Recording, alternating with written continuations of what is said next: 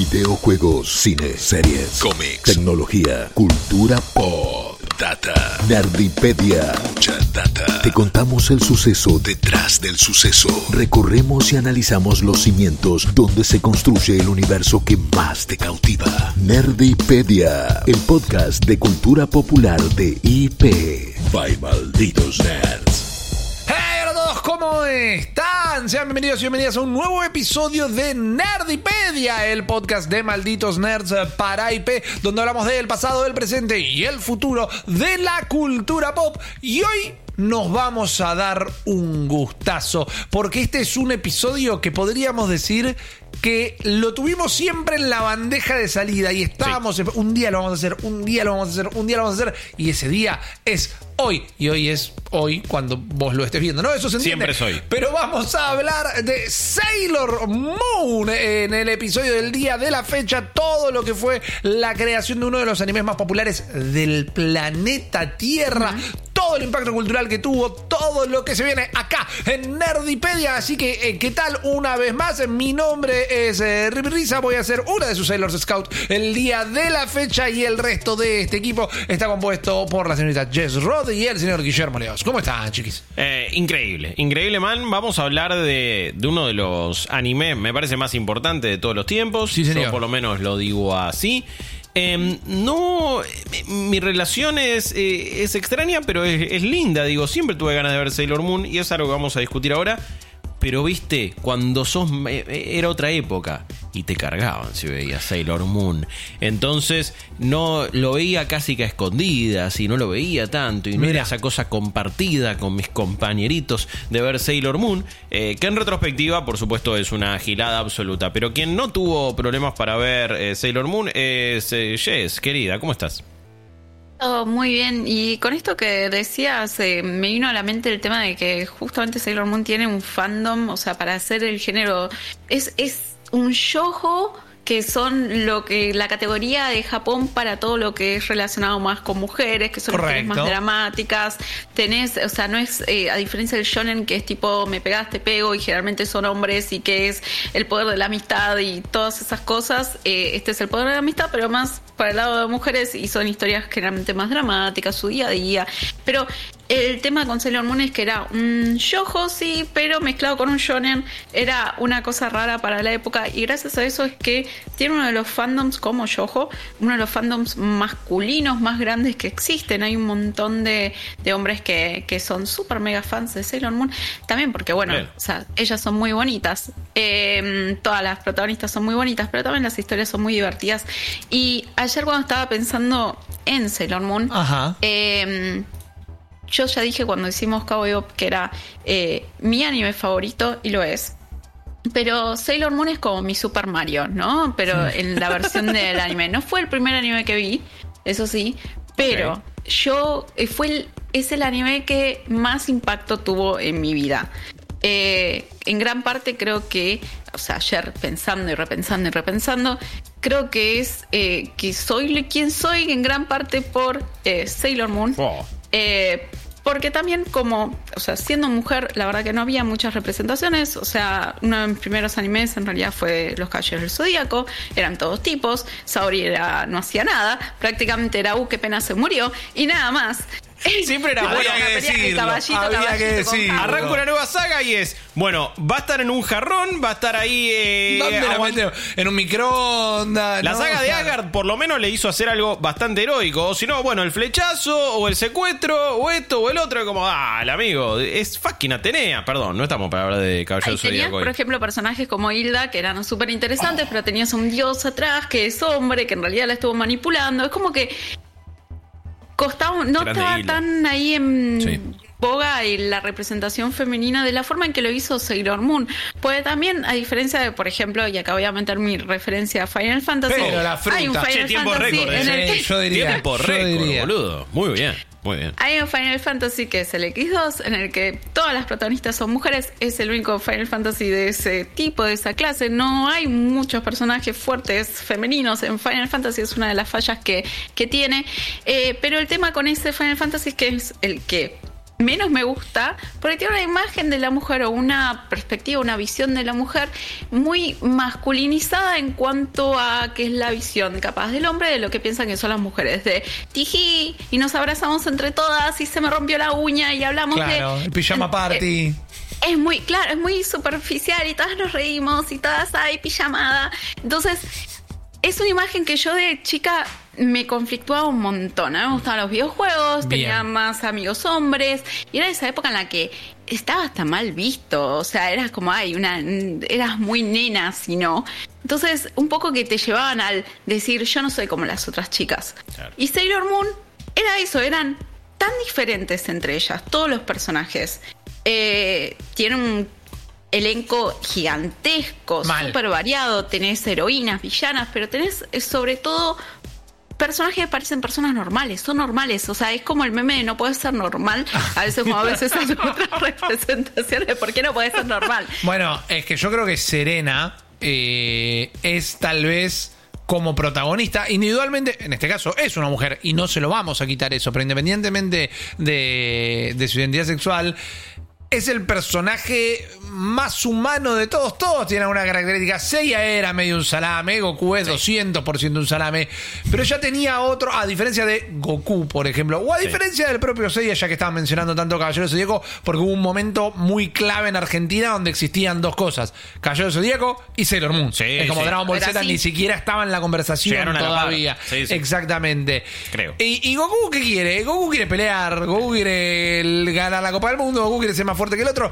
Serena quiere dormir. Ya de entrada que su mayor ambición en la vida sea Fantástico. dormir. La número uno. La mitad de los capítulos arrancaban con Serena en un arcade jugando a los videos. Es como quería tener una vida romántica y es como es una persona más allá de que todas las cosas que después pasan en el argumento y tampoco es que no vamos a spoilear, pero no me voy a meter tan en lo fino. Era una persona antes de ser la superheroína. Sí. Y era una persona a pesar de ser una... No era su identidad ser una superheroína. Era ser una persona que se le cruzaba eso en su vida. Y lo mismo con el resto de, de las demás. Sailor Scout también en mayor o menor medida. Y eso para mí la, las distinguía un montón. Y aparte también el tema eh, que capaz después lo podemos desarrollar un poco más, pero en esa época no era tan común ver, por ejemplo, la diversidad de representaciones de mujeres. Eh, no tenías, o sea, tenías a- al, al caballero en caballo blanco, pero no era que venía a rescatar a Serena o a Usagi, sino que Usagi lo terminaba rescatando más veces a Darien que al revés, o Mamoru, como era su nombre en japonés. Perdón, perdón, Eh, perdón, perdón, era- perdón, perdón, Es el perdón, meme de no hiciste nada de mi trabajo que está hecho". Perdón, perdón. Voy a. Nada. Acá quizás voy a denotar eh, ignorancia, pero me tiraste las versiones japonesas de los nombres. Sí. Y eh, de repente no sabía dónde, estoy, dónde estaba parado. Usagi Tsukino es Serena. ok. Bien. Que Usagi Jam- significa conejito de la luna, o sea, Tsukino. O sea, Tsuki es luna, no es de. Entonces queda Usagi Tsukino, conejo de la luna. Mira. Que también está toda la leyenda del, conejo de la luna. Claro. Es una leyenda Y aparte, toda la buena. acorde a Que eso, lo tenés en Super Mario. Odyssey, los conejos de la luna. pero por todo. Muy No. relacionado. Todo No, bueno, ok. Usagi Tsukino es Serena. Perfecto. Bien. Ahora. Y me parece que tardamos mucho. en- eh, está bien, igual es, es- es No es, entendible. su, no es su capítulo, pero no podemos dejar de hablar de El Hombre. El hombre, el hombre más fachero de la historia. En inglés era Darian Shields. Y acá era Mamoru Chiba, en japonés. ¿Cómo, cómo? Mamoru Chiba, Ok, era su nombre en japonés. me gusta más que. ¿Cómo era? Da- Dar- Darien Shields. Darien Shields. Tirate un pedo. Parece el señor Schiffel. Eh, sí, mal, no, no. Pero me, me imagino un, un quarterback promedio de Texas. No, no, no, no. Es Toxido Mask. Olvídate, no hay otro. Es el número uno de todos los tiempos. Pero eh, ahora aprendí cómo se llamaba y la verdad que me has dado un cacho de cultura. Bueno, Muchas gracias. para eso está Nerdipedia, ¿no? Para contarles Sí, todas estas cosas hoy y charlar estas cosas. Y me encanta cómo se dio esta intro también, porque algo que a mí me resulta interesante y, y me va a resultar interesante después leer los comentarios de la gente y todo lo que lleguen. Con Guillo tenemos unos 5 años de, de diferencia de edad. Sí. Yo creo que sí, vos enganchaste más grande la época de Dragon Ball Z, por ejemplo. Hmm. Eh, o yo la enganché más grande en realidad, eh, en, en otra edad. A lo que voy es que Sailor Moon y ahora vamos a expander la historia, la cronología, como hacemos acá en Nerdipedia. Pero el anime arranca 91-92. Acá llega a 95, 96, poner el punto más sí, alto. sí. Cuando yo estaba en quinto grado, eh, eh, bueno, eh, estuvo literalmente en todos los canales de, cal- de Big Channel, Magic Kids, estuvo en Cartoon Network, estuvo en Cablin, que hasta Cablin tal vez un día se merecería su propio Ni episodio hablar, de ni Wikipedia. Estuvo en Tele de Aire, eh, Sailor Moon estuvo en todos lados y ya voy a ahondar en eso. Pero cuando yo estaba en quinto grado y apareció Sailor Moon y los caballeros de Zodiaco estaban como rompiendo absolutamente con todo, es como se lo recibió bien. Po- podía ser eh, varón y mirar Sailor Moon en gran medida en el momento que apareció. Porque no se parecía tampoco a los otros pocos animes con protagonistas femeninos que había eh, en pantalla en ese momento. Después estaba ya la gente que no le interesaba porque, ok, lo vi y no me gustó. Pero el anime en ese momento, estoy hablando del año... Yo estaba en quinto grado en el 96, ponele. Sí, sí, sí. Eh, el anime era muy nuevo. Eh, El anime Totalmente. en el cable era muy nuevo. Sí. A menos que tuvieras un hermano mayor, un primo que fuera a comprar un VHS regrabado a Camelot, el anime era muy nuevo y consumíamos todo Claro. también. Pero a mí me, me, me- me encantó de una. A ver, no puedo decir por qué había resistencia en mi grado y en mi colegio a que, uh, ah, Sailor Moon, ah, te- te- sos- sos- eres una niña. Claro. Era como una, una pelotudez total. Pero fue como, no sé, algo, al- alguien lo habrá dicho primero y quedó, ¿viste? Claro, Como, claro, bueno, claro. uno de los pibes lo habrá dicho y ya está, y quedaba establecido de esa manera. Y entonces fue, fue uno de esos animes que obviamente todos conocíamos y sabemos la intro a pleno y la cantamos y está buenísimo. Pero no sé, no se veía tanto y era medio resistido, así que era de esos que veía medio a, a escondidas, pero como dijiste vos, estaba en todos los canales y era parte de esa programación que vos dejabas en continuado y metías todo, qué sé yo. Bueno, pero por ejemplo, vi, vi mucho más al final Guerreras Mágicas que Sailor Moon. Mira, bueno, yo no bueno, vi tanto Guerreras Guerreras Mágicas Mágicas. está inspirado en Sailor Moon. Sí, pues, sí, seguro. Bueno, igual ahora te iba a preguntar si esto. eh, esto es Magical Girls, ¿no? Esto es como el género. Claro. perfecto. Eh, ahora te Pero marcó un antes y un después. Totalmente. Perdón, perdón, no, me quiero adelantar. No, me quiero adelantar. Igual, perdón, aguante Guerreras Mágicas. Perdón. Lucy, Lucy. Anaí, Marina. Sí. ¿María, Marina? Marina. Marina. Marina, Marina. Umi, Umi, Hikaru y Fu, que significa Hikaru, era Hikari que es luz, entonces por eso Lucy. Claro. Umi, Marina, Umi es agua y Fu es viento. Eh, Ah, Anaís, ahí me la acaba de explotar no había el nada con cerebro. viento. Yo les voy a- Tremendo anime, tremendo anime. Bueno, yo les voy a tirar un dato así por lo bajo, porque Por acá favor. no fomentamos la piratería, más bien sí la conservaduría de videojuegos y sobre todo si alguna vez bajan una ROM, recuerden que si no tienen el juego original lo tienen que borrar a las 24 horas. Se sabe, se sabe. El RPG de Super Nintendo de las Guerreras Mágicas Sí. es uno de los mejores JRPG que ¡Oh! jugué en mi vida. Así se los digo. Me eh. lo pongo de la nuca. Así se los digo. Pero vamos a hablar un poco Moon. Vamos a hablar un poco de Naoko eh, Takeuchi, que es su creadora, que eh, yo, a diferencia de Jeff, voy a asesinar en un montón de intentos el japonés. Pero es la creadora de esto y a mí me, me encanta porque tiene un montón de particularidades su vida. Y no es como, y no, no sabes, los padres no la dejaban consumir nada de esto. No, es como que siempre tuvo como bastante apoyo. Todo lo que encaró como le que fue bien, pero aún así tiene particularidades. Porque acá, eh, en este caso, Naoko empieza a tener un interés eh, en, en el manga en su adolescencia, en la escuela secundaria, estaba en el club de manga de, de la secundaria, le gustaba mucho dibujar, le gustaba hacer historias. Eh, le gustaba mucho lo, consumir cultura popular eh, de su época, eh, sus principales intereses, que luego los recontra refleja en su obra, era justamente la cultura pop, la vida de la adolescente promedio de secundaria. Ella la disfrutaba un montón, le gustaba mucho la cultura grecorromana, que después también lo hemos mucho representado en criaturas, en deidades, en ese, en ese tipo de cosas, y era muy fanática del género Sentai. Y la palabra Sentai, Uh. a no confundir con Hentai, el, el- No. el Sentai Por favor. seguramente les venga a la cabeza de Super Sentai y inmediatamente le venga eh, em, Power Rangers, por ejemplo. sí. Porque el Ultraman. Sentai, en realidad, porque Jess no es la única que sabe palabras en, en japonés, yo no sé tampoco lo que significa. Kamen pero Rider. El Sentai venía de la Segunda Guerra Mundial, que era una formación militar donde atacaban en grupo. Grupo. Y atacaban más o menos en grupos de tres o de cinco. Y eh, eh, de ahí viene el Sentai de estos escuadrones, que eran los Power Rangers, por ejemplo, Sí. Kamen Rider, u otros eh, personajes. El tema es el siguiente. Acá Naoko está terminando la secundaria. Y el papá le dice, vamos a imaginarnos un hombre japonés un poquito viejito, muy buena onda. Sí. Le dice, Naoko, Sí, sí. ¿vos te querés dedicar. ¿te querés dedicar al manga? Eh, la verdad que tengo bueno, ganas, sí. bueno, mándate, dedícate. Te voy a importa. pedir, te voy a pedir una cosa. ¿Qué? Estudiate otra cosita por la duda que esto no funcione. Bien, un plan B. ¡Ey! Plan B. ¡Para! ¡Banco! ¡Banco! ¡Banco! tenelo. Como, perseguí tu sueño. No seamos boludos. Es como, y, no, ¿sabes qué? Quiero terminar el Complicado. secundario y largarme a ser streamer de tiempo completo. Claro. Ah, pará, qué sé yo. No vas a hacer Ibai en dos segundos. Por- hacelo. Por eso. Plan B, papo. Esa es Plan una B. frase que tendría que existir, ¿no? Como mucho más grande, no vas a hacer No Ibai en dos- segundos. Hay que tenerlo ahí. Entonces, ¿qué hace ella? Eh, es farmacéutica. Antes Excelente. que nada, es farmacéutica, va a estudiar química, El dato. presenta su tesis de alteraciones químicas a través de funcionamientos de máquinas de ultrasonido. Es como se- full Japón. ¿Qué carajo? También es como grosa. Qué totalmente insignificante grosa. me siento. ¿Viste? No solo creó Sailor Moon.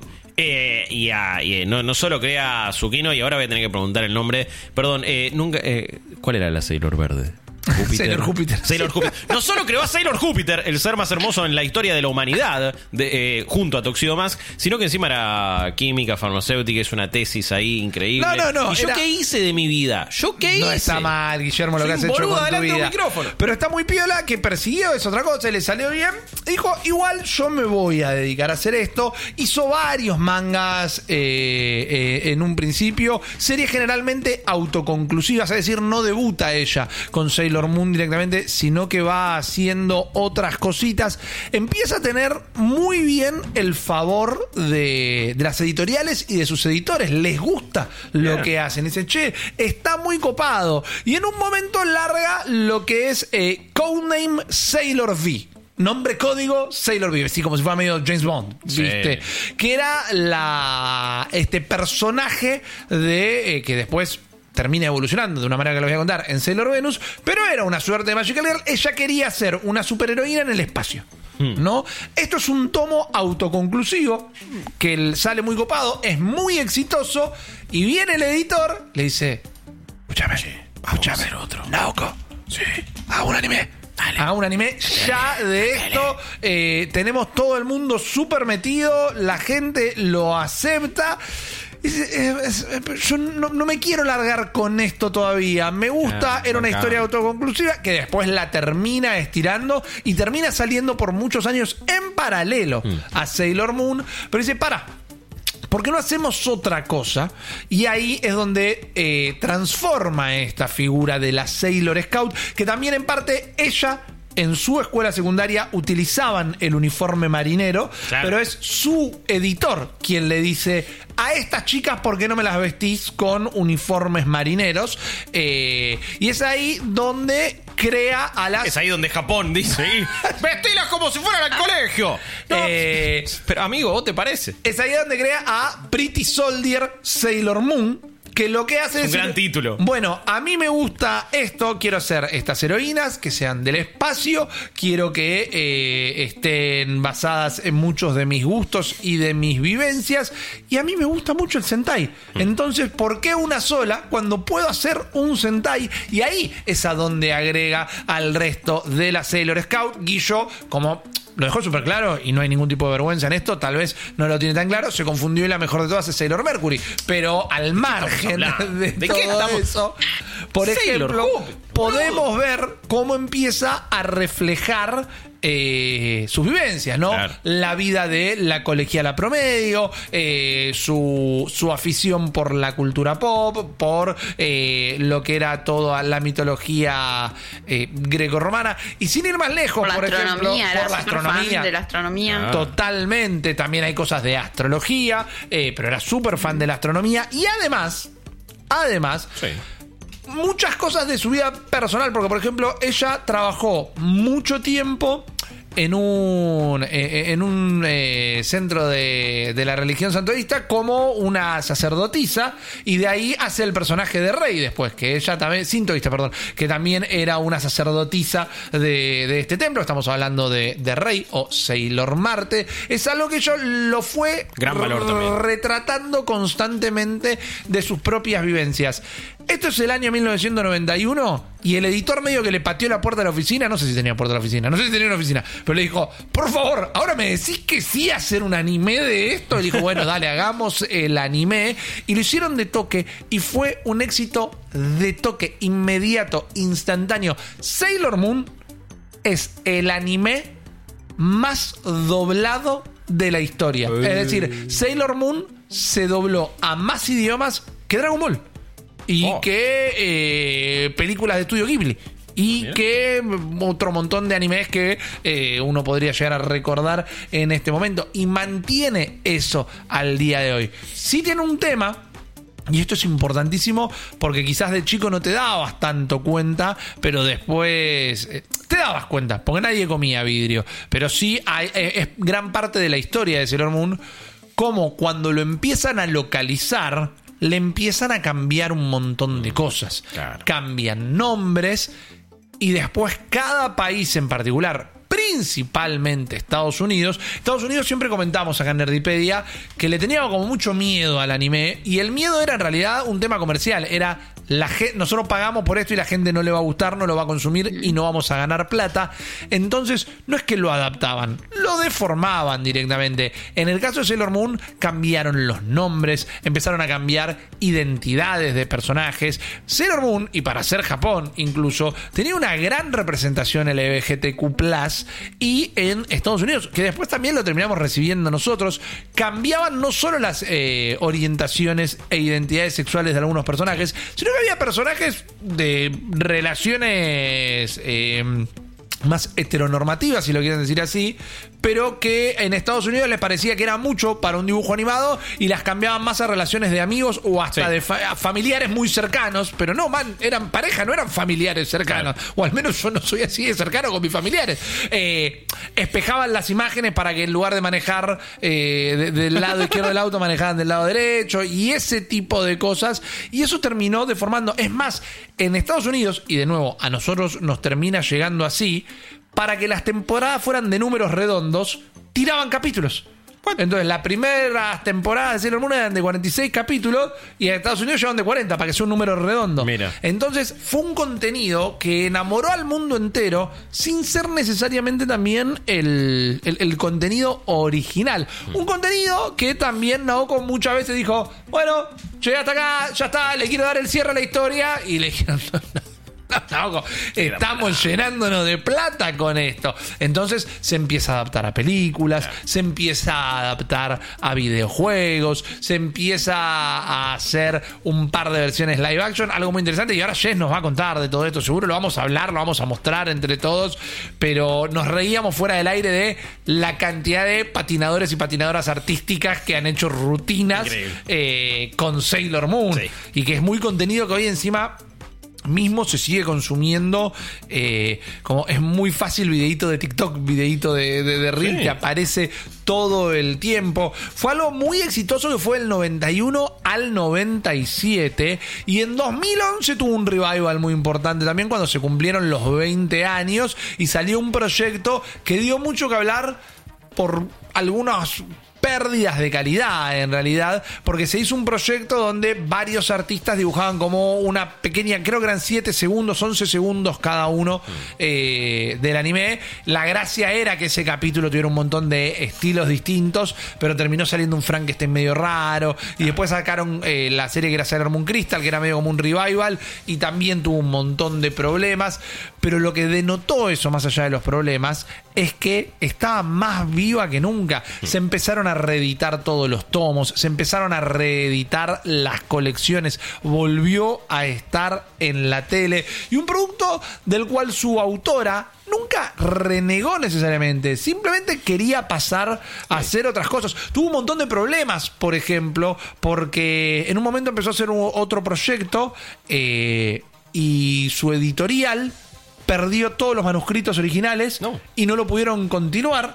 Y después resulta que parece que los manuscritos originales los tenía Toei porque quería hacer una animación de eso y entraron en un quilombo Muy del- bizarro. Muy bizarro, muy maroneo. Fíjate lo que valía la obra, o lo que vale la obra de Naoko Takeuchi, que se- le chorearon los originales directamente. Porque la mina tenía una cosa que lo que tocaba lo hacía ahora. Por eso también en un momento dijo, ¿saben qué?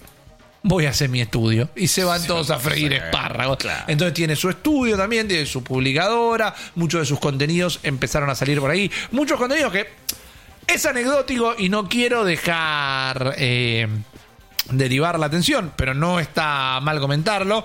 Eh, ella también se casa con un mangaka que es el creador de Hunter x Hunter. Y Oh. eh, Yu Hakusho. Es como la Exactamente. power couple de, Mal, del de- del anime, y anime. manga. Mal, Sí, royalty. Sí, sí, totalmente. Los Bratchelina Sí. del, del mundo. Y es el propio estudio de ella quien también empieza a publicar las cosas de Hunter x Hunter Mirá. y demás. Es, es una, una personalidad muy grande en el mundo del manga y del anime. Y de nuevo, decía, ella no reniega de su obra, pero es muy interesante como siempre quiso pasar a hacer otras cosas, siempre quiso seguir explorando su creatividad.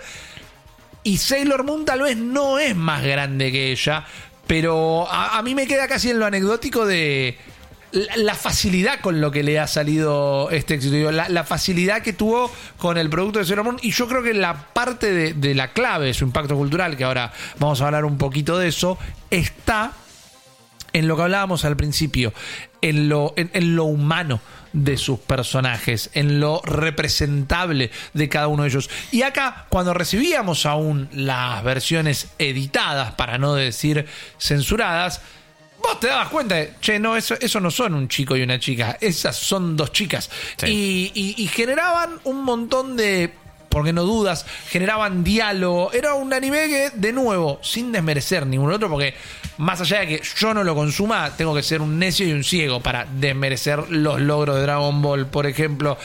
Pero yo me acuerdo de ver los capítulos de Sailor Moon, y no te digo que me dejaban una enseñanza. Más allá de que eran bastante por momentos de, de- de tener una, una metáfora o una, una fábula. Bueno, de Dragon Ball aprendías como no ser un padre, ¿no? Bueno, también no que está Goku nada era- mal. Pero me acuerdo. Era un, era un bardo como papá, Goku, Vegeta también, tampoco era lo mejor. Y el único que aprendías algo era de Piccolo. Me acuerdo mucho de un capítulo de, de Sailor Mercury que lo que hacían, eh, que, que ella pasaba a ser como la protagonista, donde estaba muy estresada por unos exámenes que tenía que rendir y en este caso los malosos lo que hacían eran como poseer a la profesora justamente y se transformaban en un monstruo que los atacaba con la tarea, todo. Y era toda una cosa de, ok, hay que estudiar y hay que hacer bien las cosas, pero no te pases de estrés, lo único en la vida tampoco tiene que ser el estudio. Y es como... Hay un re mensaje ahí. No, no era el mensaje solo de niños quédense en la escuela. Es como, che, mirá, esto te puede comer un poco la cabeza, esto te puede afectar, hay que tener aficiones, hay que descansar y demás.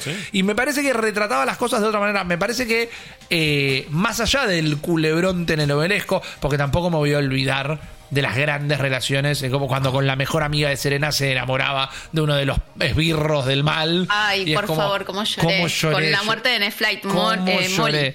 Como- Era la amiga de Serena. Y no olvidemos lo que también estuvo fuertemente censurado por la violencia que tenía, que era el final de la primera temporada, donde todas las Sailor Scouts morían ¡No! una por una y de una manera violenta, pero morían brutalmente asesinadas. Y yo recuerdo de tener entre 9 y 11 años y llorar a moco tendido cada vez que a cada una de ellas le cae la muerte. Esto, Guillo, que estamos viendo en la versión Sí. eh, audiovisual. Este es el capítulo. Correcto, ¿no? yo El necesito la yo necesito favor. la remera de esto. Yo necesito el tatuaje esto porque no podía ser, man. Él era un villano. Él, él ni siquiera era humano y, y ella era la mejor amiga de la heroína y, y- y se enamoraron, man. Y es como eh, eso no pasaba. Bueno, y bueno. Y él eh, se muere en sus brazos mientras ella dice, no, Netflix, y llora y llora y vos estabas llorando. Claro, encima- a la par de ella. ¿Vos pensás que es tipo Eh, Buffy y Ángel? Ponele. Ah, ¿Hay algo? No te, no te puedo decir que no, no te puedo decir que sí, no te puedo decir que no. Hay, hay algo que no me extrañaría tampoco para nada que haya un montón de, de eh, inspiración. Joe de Whedon hoy por anime. es un caca, pero claramente vio Sailor Moon. No, a eso iba, a un eso montón iba. de anime. Y se Totalmente. un montón de cosas. Pero digo, vos decías, man, vengo de Dragon Ball. Ahora, después de esto, viene a jugar con Hugo. y en el medio Oh, ¡Qué tuve esto que y tuvo. Dale, vamos. Esto en el medio tuvo eh, acción, romance, humor, eh, moraleja, intriga, planteos para la serialización de la serie. Sailor Moon para mí, en su momento, claro, habrá animes mejores, habrá animes peores, pero en su momento era súper distinto para un contenido en la televisión. Eh, y ese fue el impacto cultural que tuvo, ¿no, Jess? Sí, y no solamente esto que vos mencionás, o sea, eh, Sailor Moon innovó en un montón de cosas y como decía al principio fue fundamental para la persona que soy yo hoy en día porque creo firmemente, así como decía Neil Druckmann, que lo mencionábamos en el episodio que dedicamos a The Last of Us, que uno es eh, fuertemente influenciado por los consumos culturales eh, que tiene. Entonces Claro. es importantísimo, sobre todo cuando uno es más chico y es más impactable, eh, crecer con buenas influencias, porque terminan creando y modificando, influyendo en tu cosmovisión más allá de la crianza que puedan dar tus padres. Y en el caso de Sailor Moon, te enseñaba todo lo que vos... mencionaste antes, pero también te mostraba cosas como, por ejemplo, eh, que es bueno rodearte con personas que no son como vos, de personas que no piensan como vos. Eh, teníamos a Rey que un poco más y la quería invocar todo el tiempo a Serena. Teníamos personajes súper diversos. Por ejemplo, eh, antes nombraron a Sailor Jupiter, a Alita, eh, que en japonés era Makoto. Y eh, era re tomboy, era súper masculina, alta, deportiva y qué sé yo, pero al mismo tiempo estaba muy abrazada a su femeninidad, eh, le gustaba, quería casarse, su sueño era casarse algún día, eh, le encantaba cocinar. Entonces era como, puedes ser quien vos quieras que seas, porque realmente las chicas eran súper mega diversas. eh, Estoy arrodillándome en, en- fallas. en una, en una sola rodilla, levantando acá y abriendo un anillo ya, dispuesto a, a- a casarme. ¿Dónde pongo la firma? La número uno. Lo dijeron ustedes, no lo dije yo. No era la número uno, la número uno era Michiru, pero eh, ahí voy al otro tema, ¿no? O sea, la representación también de eh, relaciones LGTB. Eh, Sailor Moon es un ícono en la comunidad LGTB por sus representaciones, por sus personajes. Teníamos eh, más icónicamente a Haruka y Michiru, esta pareja súper in-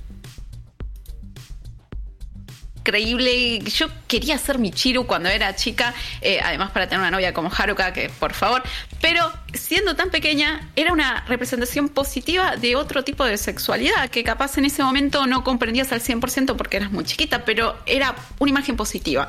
Era algo que vos lo veías como no es raro, es normal. En la serie tampoco se tomaba como algo raro, o sea, Serena Claro, no es que cuando se conoce a, Haruka... a explicarlo, es como, es algo que pasa. Claro, y Serena cuando conoce a Haruka también se lo toma como re natural el ¡Ey! ¡Eh! está interesante, a ver, me gusta, no me gusta, me intimida, o sea, es como que tenés a Michiru que medio está así trabajándoselo a Darien, Haruka empieza a trabajársela a Usagi, pero más genuinamente, sinceramente, le empieza a interesar. Trabajársela. Sí, sí, trabajársela es buenísimo. A levantársela.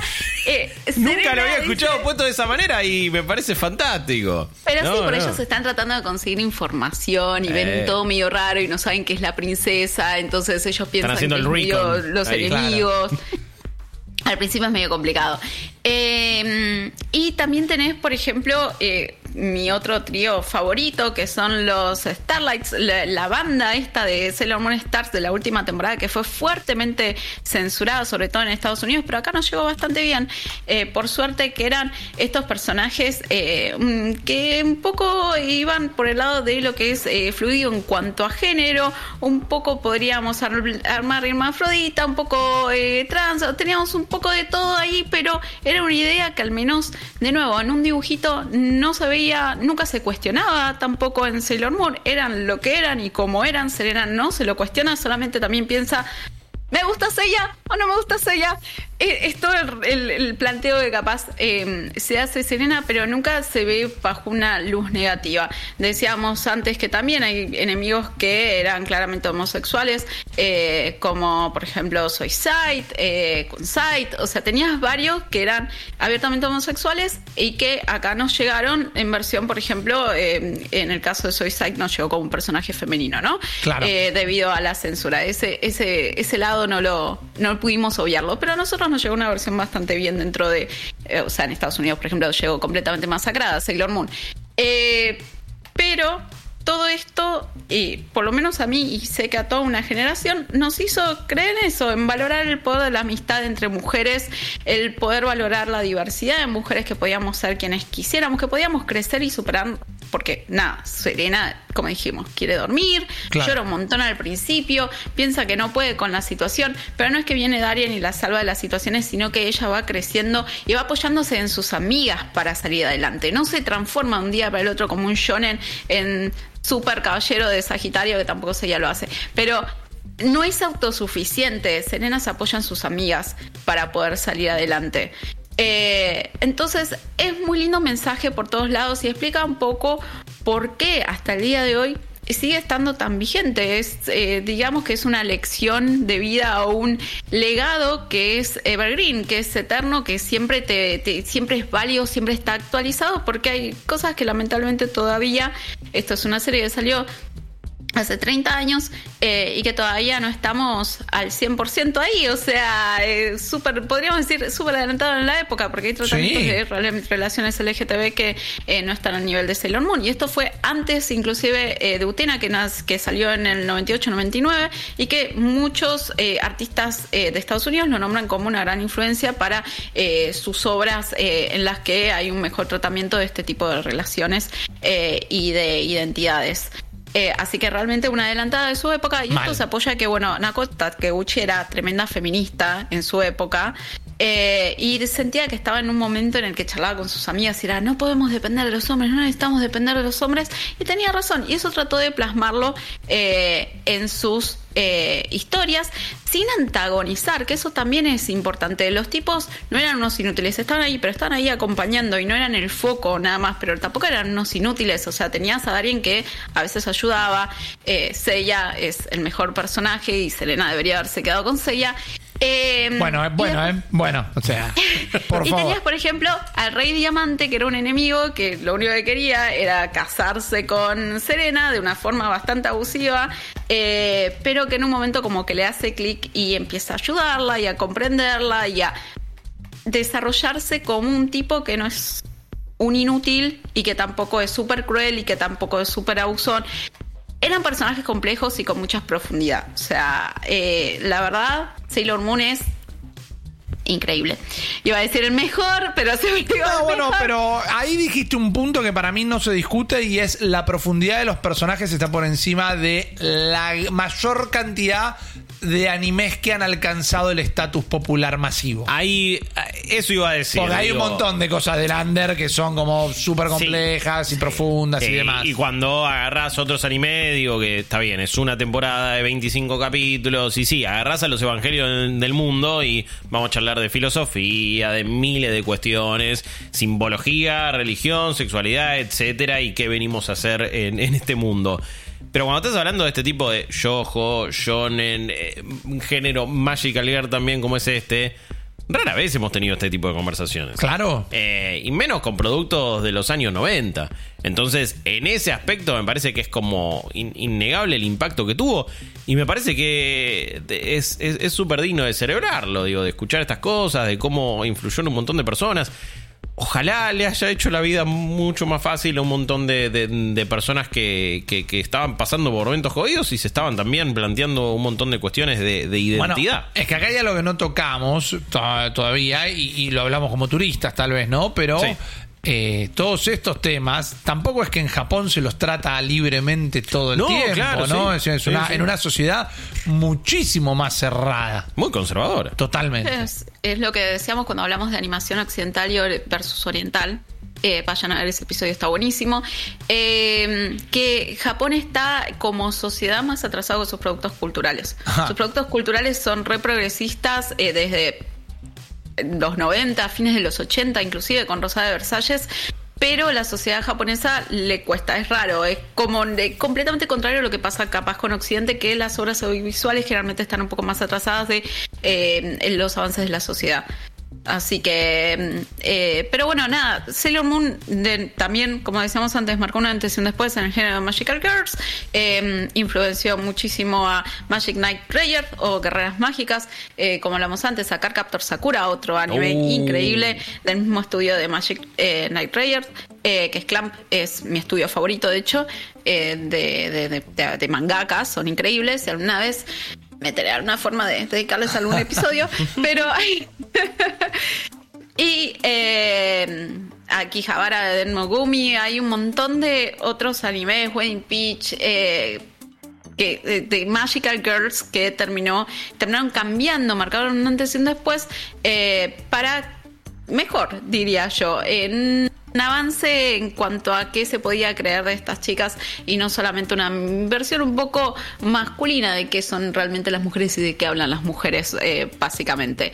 Pero bueno, eh, todo esto para explicar que en el 2014 eh, es la última vez que se midió. Esta cifra está para mí mega desactualizada, pero es la única que tenemos. En el 2014 se estimó que Sailor ya vendió 13 mil millones de dólares en merchandising.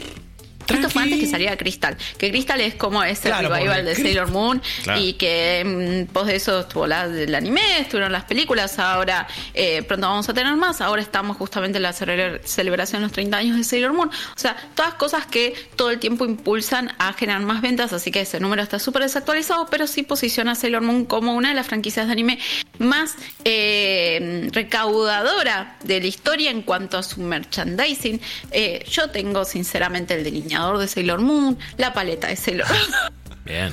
Tengo todo lo que me vendas de Sailor Moon, lo voy a comprar porque no solamente es mi infancia, sino que, como dije antes, o sea, es un anime que puedo ver ahora, que quiero mostrarle a mi sobrina chiquitita cuando sea un poquito más grande y entienda un poco más, pero que yo lo sigo viendo ahora y sigo aprendiendo de sus personajes y de la forma en que se manejan en la vida, son súper inspiracionales eh, y además, obviamente, el merchandising es precioso de Sailor Moon. Eh, cuando, cuando eh, fuiste a Japón, ¿qué onda? Digo, te, te, te dejaste ahí sueldos aguinaldos enteros ¿Hipotecaste el resto de tu vida? ¿Qué pasó? Bueno, si están viendo la versión audiovisual, estamos viendo ahora en este momento eh, un negocio que hay dedicado a Sailor Moon en el que se vende todo el merchandising. Ese negocio estaba cuando yo fui y obviamente que fui. y me compré un poco de todo. Y quedó un cuadro de... Es el mejor delineador que tuve en mi vida. La mejor clienta occidental. Sí, sí, sí. Igual el ranking... se sabe que fue Final Fantasy, ¿no? Pero, o sea, Square me ama. Eh, yo cuando fui a Japón eh, fui a este, este negocio y estaba cerrado. ¡No! Y es una de es una de las cosas que, más me dolió. Hay que volver. no, sí, pero por supuesto. No sé cuándo. Eh, que hay que Volvamos nunca fue igual, pero bueno, ahora empezaron a abrir, ¿eh? Sí, eso es verdad. en las fronteras en días, no más. Veremos cómo va eso. Pero de nuevo, todo el mundo compra lo que sea de Sailor Moon. Vos buscas una tienda internacional y buscas Sailor Moon en el menú y seguro que hay aritos, algún colgante, algún cuadernito. Acá también. Eh, la chuchería que sea es algo que está súper actual, aún súper vigente. Todo el mundo sigue amando esta serie más allá de que existe Crystal, o sea, obviamente que Crystal ayudó, eh, que bueno, es una versión más cercana al manga. Eh, acá también se publicó el manga, lo pueden conseguir. y em, también aparte de esto, lo acompañó obviamente muchísimas producciones, o sea, tenemos más de, por ejemplo, 30 videojuegos dando vueltas eh, de Sailor que eh, van desde un fighting games a un beat ups a un JRPG, tenés el género que sea, tenés hasta de puzzles. Eh, y también cuenta Sailor Moon con eh, aproximadamente 31 musicales, de los cuales hubo ya shows, más de 800 funciones alrededor de los, a lo largo de los años. Actualmente sigue, no es que dejó de haber, no, hay un grupo que hace musicales de Sailor desde hace años y sigue haciéndolo y lo va a seguir haciendo. Hizo, de hecho, hace unos meses hubo una actuación en, de las mismas protagonistas que hacen los musicales en Japón, que son súper populares, eh, son unas idols mega populares allá.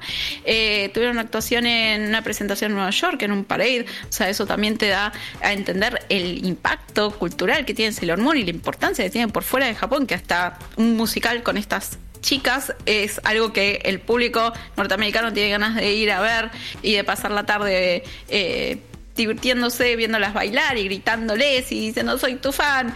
eh, la verdad, un éxito absoluto. Pero, pero, son obras de buena calidad. O sea, si buscan los musicales, están, hay un montón de grabaciones. Sí. Eh, pueden encontrar un montón en YouTube. A ver, por lo que se ve, digo, ya de por sí los trajes son increíbles. Es que otra vez no es tipo, bueno, bananas en pijamas en la calle corriente. es tipo, no es, no es, no es falopa. esto está muy bien. Hay un gran, un trabajo. Cosplay. Hay un gran trabajo de eh, respetar el material. Sí. Pero no digo, no, está todo recanónico. Digo, hay un trabajo de cuidar la franquicia. Claro. Porque podían ser la Sailor Scout del trencito de la alegría. Sí. Y sin embargo hay una producción. Como- Hay hasta un buen casting. Sí, y también, no sé, digo, cuestiones como a- a- hasta cómo se mueve cada una de las Claro. Sailors se, se corresponde con eso. Así que quiero ya ver estos musicales. No, es increíble Eh, y súper eh, fructífero, muy exitosos. Y eh, también en Universal de Japón cuentan con una atracción, es medio esporádica, a veces está, a veces no está, pero actualmente está en Universal de Japón. Y eh, cuentan con un restaurante en el que también hacen presentaciones en vivo. O sea, puedes encontrar Sailor Moon realmente en cualquier lado de Japón. Increíble. Eh, para todos los gustos, como dijimos, internacionalmente también es súper famoso. Eh, tenemos y tienen la versión audiovisual, hay un patin- decíamos antes, patinadores rusos siempre vas a encontrar que hacen algo de anime, hacen algo de videojuegos. Eh, obviamente que hay una patinadora rusa que bailó al, al son de, de- de- de la presentación de Sailor Moon y otras canciones porque lo extendió un poquito muy bien disfrazada, hace toda la transformación esa Es, que es todos espectacular conocemos, ese momento. Eugenia Medvedeva. O Evgenia. que pasa de, de su traje de marinerita al traje de Sailor Moon, eh, se pone sus botas, todo, o sea, Arranca todo acostada en el hielo, que ya es un montón. Sí, sí, arranca durmiendo en el hielo, es fantástico. Bueno, Tiene- pero es serena. Claro, claro, por eso no, pero el, el detalle de, bueno, y si vas a hacer como, como si fuera serena, arrancas durmiendo. Y me parece excelente. No, no, esto, esto es oro Es puro. muy on point. Es fantástico, es fantástico. Eh, así que nada, un 10, 10 de 10 por la dedicación. Yo no sé si la técnica estuvo bien de esta chica, pero 10 de 10 por el esfuerzo, la dedicación, la representación. Eh, espero que estén viendo la versión audiovisual porque es una joya. Me Si no- pregunto, no, los jueces del certamen, como, Sí. che, qué lindo, pero ¿quién carajo? ¿Quién- no, porque no sé si los jueces No, miran. pero y, y- y alguien de atrás le decía, ¿no te acordás de Sailor Moon? Mirá, ¿no te acordás? ¿No, Con- ¿No lo veía de chiquito? ¿No? Claro. ¿No? ¿Y tu primito, una primita, nadie? Eh, Ortiva primero, si no lo veían. No, el, el gatito también. Bueno, vayan a buscar eh, Ev- Evgenia, Eugenia Medvedeva. Esto, esto es absolutamente fantástico. Eh, son las únicas razones por las cuales eh, muchas veces hay que, hay que presenciar este tipo de eventos. Alguien va a hacer un homenaje a algún anime. Sí, totalmente. Y es Sí. excelente. Y no quiero seguir extendiéndome, siento, perdón, todo mi fanatismo. Es tu momento, que Jess. arrancate, perdón, arrancate el poco diciendo, este anime me, me cambió la vida. Es tu momento. Claro. Disfrute- claro, que no te vamos a decir nada. Más allá de eso, más allá de eso, vamos a decir que ahí usaban un gatito de peluche. En la adaptación live action, que también obviamente hay de Japón, usaban también un gatito de peluche. Pero hay una joyita que voy a decir detrás de, de escena. Rippy lo pasó hace muchos meses por el grupo diciendo: si alguna vez hacemos un episodio de Sailor Moon que vamos a hacer, esto tiene que estar. Y es muy cierto porque hay una versión live action, la japonesa está muy bien, la estamos viendo en este momento, pero hay una versión live action que se quiso hacer en Estados Unidos, que se iban a llamar Saban Moon. Saban Moon era, eh, está asociado a Saban, Saban era, es, es la- es quienes crearon, quienes comercializaban Los Power no tiene Rangers, nada que ver con Sailor Moon, nada que ver, eh, solamente cayó porque cayó. Eh, ese era como el nombre secundario de esta serie dedicada a Sailor Moon.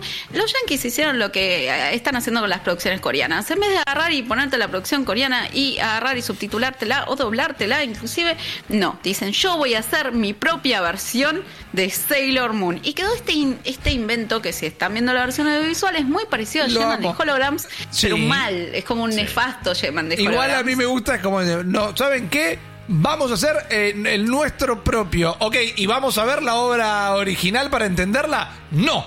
No, ah, bueno, pero eso, por ejemplo, también me acuerdo que pasó con Meteoro. Me acuerdo que había una Es versión verdad. que era Speed Racer, pero yankee. Y en su momento yo la veía y te decía, no, porque el auto es mucho más fachero. Y hoy por hoy lo veo y digo, ah, era una bosta la de Estados Unidos. Y era, era cualquiera. Y ahora siento que está esta misma sensación con todas las que quieren cambiar. Es como, no, amigo, le sacaste toda la identidad. Eh, yo no quiero, mm, yo no les pido mucho en este, en este podcast a nuestros oyentes, obviamente, eh, más que jueguen Final Fantasy, pero les quiero pedir, por favor, que busquen, que busquen Saban Moon en YouTube, que vean este piloto, porque es un piloto que no llegó a mucho más que eso, o sea, realmente vieron el piloto y no es que dijeron, uy, esto es una porquería, no voy a, no voy a publicarlo, no, no hubo ni siquiera ese momento de recatarse un poco, sino que dijeron, es muy caro, porque acá estamos viendo, por ejemplo, un, la parte animada de esta Ajá. historia, pero cortaba con una parte de live action, con actrices de verdad, entonces era una mezcla que resultaba resultando súper mega cara en esa época y dijeron me sale más barato doblar el anime original y, así- fue. Entonces están viendo la versión audiovisual de nuevamente. eh, hay un gatito que es como Luna, pero Ajá. en blanco. Claro, más así que Artemis, sería en más realidad. Artemis. Les cuento, tipo, el detrás de favor. Ese gato estaba completamente drogado No, durante las filmaciones no, todo el tiempo. no, y era me para que haga caso, para que se portara bien, para Qué que sea sumiso. Y a cambio, y esto, la verdad, me aplaudo y le, me paro y le aplaudo al gato, meaba por todos lados. Estaba súper drogado, entonces meaba jugado, todo jugado, por amigo. todos lados. Sí, sí. Eh, un, o sea, muy difícil de filmar. Pobre gatito, espero les haya meado en la cara a todos los que lo pasa que, también. eh, eh, perdón, en, en Sabrina, bueno, era una marioneta. Entonces, te- ahí ya lo solucionaba. No, no habló con el sindicato de Salem. eh, Claro, este. Salem era un fenómeno, pero bueno, y sí, no vas a poder.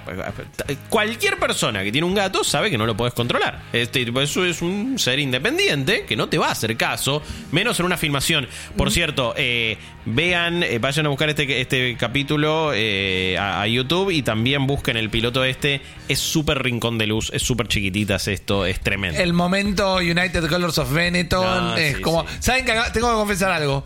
Acabo de entender que hay en un momento en toda la coreografía de baile que por algún motivo que desconozco y sigo sin entender, las chicas se duplican. No es que había dos chicas, Ah. porque hay chicas de todas las, eh, de distintas etnias e incluso, y esto es súper recomendable, hay una Sailor Scout americana Sí. que está en silla de ruedas. Pero en un momento como que se desdoblan y se duplican. Entonces digo, para, había dos Sailor Scout en silla de ruedas. Era como un montonazo para la época. Pero no, por algún motivo se habían desdoblado. Es súper chiquititas. No, no es raro. No tiene nada que ver con nada. Y yo amo también el hecho de que por algún motivo se trasladaban en tablas de windsurf espaciales. no sé por qué. Porque elegí de todo, pero Era windsurf. increíble. No, no, no, tiene, tiene, tiene momento de transformación a los Power Rangers, pero de repente pasan a estar en, en su forma animada. Y cuando pasan a la forma animada, bueno, se parecen bastante dentro de todo. ¿eh? está muy bien. Vamos, vamos a decir las cosas. Y tiene un efectito de, de animación 3D. ahí. Casi 3D, Se 3D. nota porque era caro también. Ey, no, mirá todo el CGI que había en este momento que metieron eh, cua- cuando se transformaban la- la- la- las scouts. Metieron como todo el paquete de efectos que tenían ahí. Sí, eh, no, olvidate. Le metieron todo. Te acabé de bajar una aplicación y le metiste todos los filtros, todos los filtros. Dámelos todos. Sí. La silla de ruedas se transformaba medio como una moto espacial muy copada. La moto espacial es súper fachera. No, no, no, no. Ah, no me disgusta tanto como otras cosas que hemos visto. No, eh, por supuesto, sin escucharlo, no solamente No, viéndolo. Y el estilo de animación es feo. Eh, eh, sí. No, es, es feo, Sí, es feo, sí. feo. O quizás lo estamos contrastando. Para la época, para la época no sé, y lo estamos contrastando obviamente con la, con La- la serie original. Claro. ¿no? Lo- lo- los trajes eran un poquito diferentes. Es como. Parecían más igual eh, guerreras espaciales que colegialas, en este caso. Sí, sí, no, no es lo mismo. Pero Pero, eso le dio la derecha. Tenían los mismos poderes. Esto, esto para mí es oro puro. Esto es uno Pero de los buenísimo. mejores descubrimientos. Esto, y también. Fue muy referencial este episodio, pero bueno, disculpen, hacemos un buen podcast. Pero vayan a escuchar el de Caballero del Zodíaco, Oh. donde también teníamos la versión norteamericana de los Caballeros del Zodíaco. Sí, live pero eso sí era un bochorno, Que un estaban bochorno. todos desnudos por algún motivo. Es como. eh, Norteamérica a veces haces todo mal, pero a veces haces muy bien las cosas que haces mal. Exactamente. No, no, no, no. A veces eh, se desubican y quieren tener sus propias versiones, pero, pero en este caso yo banco la, la intención realmente de algo que no sé si alguna vez veremos de nuevo, pero si no, seguiremos viendo Sailor Moon. Qué payasada, por favor. Sí, no, y de hecho este piloto estuvo completamente perdido durante años, o sea, se grabó en el 94, no salió por las razones que explicamos antes, era demasiado costoso, doblaron el anime y dijeron chau. Pero recién este año se encontró el piloto. Estaba completamente perdido, nadie lo encontraba, nadie sabía dónde estaba. Eh, tomó el esfuerzo de una youtuber, Raimona, eh, junto con Cecilia Anastasio, que estaba haciendo un artículo para Kotaku. Eh, Van a encontrar realmente este piloto finalmente en la Biblioteca Nacional de Estados Unidos y ahí es que luego lo publicaron en YouTube para el encanto de todos. Sí, tiene una visión muy, es muy, eh, es esa visión de nuevo. Es como si un tipo hubiese hecho su visión de qué son las mujeres y qué esperan. Hay Claro. una niña para mí nefasta de tipo si se me parte una uña los mato a todos. Es como que decís, No. ¿Qué? ¿Por qué? Claro. Eh, también Toxido Max está un poquito más en ese rol del caballero blanco que viene a salvarte. Perdón, pero- es un poco más. Cuando aparece Toxido Mask, no puede pensar en Elon Musk. Hasta, hasta me resultó similar. tipo, dije. Mira, eh, sí, ¿Sabes por que tiene favor. un aire? ¿Sabes que tiene un tiene un aire, aire a a Elon Elon Musk. No sé por qué lo vi ahí. Obviamente un Elon Musk después de haberse puesto un montón de lope, pero eh, no sé por qué me, me resultó toxido Elon Musk. Eh, lo cual, no, no quiero relacionar al eh, ser más al hombre más fachero de todos los tiempos con ese imbécil. Es lo único que quería. Tal cual. Pero bueno, de nuevo, cuando salió este año fue todo un revuelo. Otra muestra más de lo vigente que sigue estando Sailor Moon. Hay exhibiciones en museos ahora por los 30 años. Hay muchas acciones que se están dando por los 30 años. Eh, pero bueno, eh, voy a aventurar a decir que para mí Sailor Moon tiene mucho todavía para dar, muchas generaciones para impactar, eh, que tiene un futuro muy brillante, digamos, ¿no? Y yo. Sí, y el, el futuro será en forma de película también. Ok. Eh, dos partes. Dos partes va a tener lo que se conoce, lo que se conoce, perdón, como Sailor Moon Cosmos. Eh, porque vienen de hacer también Sailor Moon Eternal en este caso. Ya es como, bueno, los subtítulos para productos de Sailor Moon se nos están agotando un poco. Sí. ¿no? Crystal, Eternal. Cosmos es por. Sailor Cosmos. Exactamente. Bueno, eh, ¿qué representa Sailor Cosmos en este caso? Eh, porque aparte ya llega un punto que ta- también, si te pones a ver algunas imágenes, dices, pero eh, es Serena, es otra Scout, ¿qué está pa-?" Hay una transformación medio Super Saiyan, Ultra Instinct o no, porque se empieza a jugar un poco con esas cosas, pero ¿qué onda Sailor Cosmos? Eh, yo, este es el arco, es mi arco favorito de todo Sailor Moon. O sea, de todo Sailor Moon, mis temporadas son Sailor Stars y Sailor CS y la primera es eh, mi top 3. así que estoy muy contenta con esta película. Eh, siento que nos tuvimos que fumar la del año pasado, que estaba eh, con el Pegaso medio raro. Es como, como Sailor Moon so- sofílico, es, es la temporada rara de Sailor Moon. Desarrolle. con el con, con eh, Chibiusa, que la hija de Sailor Moon, enamorada Sí. de un Pegaso. eh, que bueno, que se transformaba a veces en humano, pero básicamente era un caballo, chicos. Eh, es la peor temporada de Sailor Moon. No puedo Es creer lo que estoy escuchando, eh, no Mira, puedo creer lo Hay que ver esta película No, en Netflix mirá lo que para me que salga Cosmos. Eh, lo, lo- me- lo que me pasó es que la vi. Por algún motivo, bueno, por un motivo muy evidente, la había borrado completamente de Ah. mi cabeza, pero la vi, el, el- el Pegaso ese me, me- me ha hecho daño. ¿No? Me ha hecho daño. Eh, bueno, pero es, a- a- a- aparte viene, a- vi- viene hace rato también, lo, lo entiendo. Eh, ¿Helios es su nombre o...? Sí, Helios. Eh, y ahora para lo que es Cosmos sería la adaptación de Sailor Moon Stars, que es donde vemos justamente al grupo Starlight, eh, que habíamos dicho antes, Yaten, Seiya, eh, son los amo con todo mi ser, o les amo, mejor dicho, con todo mi ser. Estoy muy entusiasmada con esta película. Y además porque vemos a una de las villanas más eh, brillantes y trágicas de Sailor Moon con, no les voy a spoilear, y casi les spoileo, eh, pero vamos a dejarla sin nombre. Entonces es mejor, pero bien. se relaciona con el nombre de la película. Eh, es súper poderosa.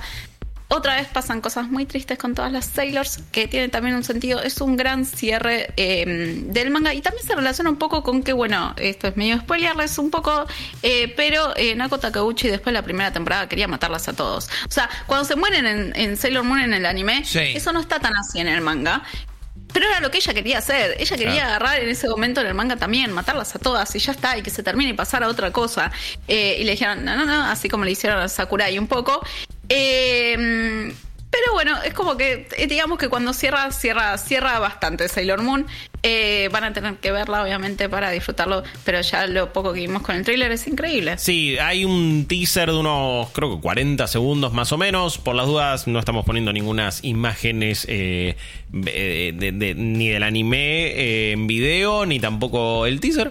Porque la verdad que en tema de derecho de YouTube eh, es medio complicado el mundo del anime. Sí. No se los voy a mentir. Los, el- siempre cuando, te bloquean un video, porque hubo un anime ahí que se filtró.